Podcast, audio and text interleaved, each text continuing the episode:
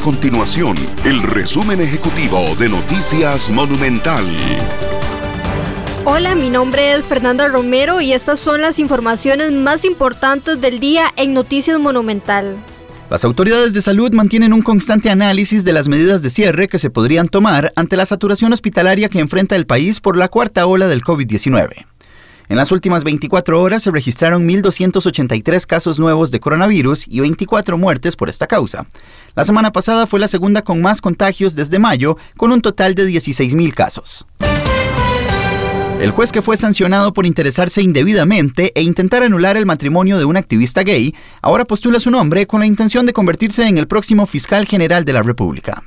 Se trata de Francis Porras León, a quien la inspección judicial ordenó revocarle el nombramiento por presentarse como un abogado litigante para intentar dejar sin efecto el primer matrimonio igualitario que celebró el Poder Judicial en el país.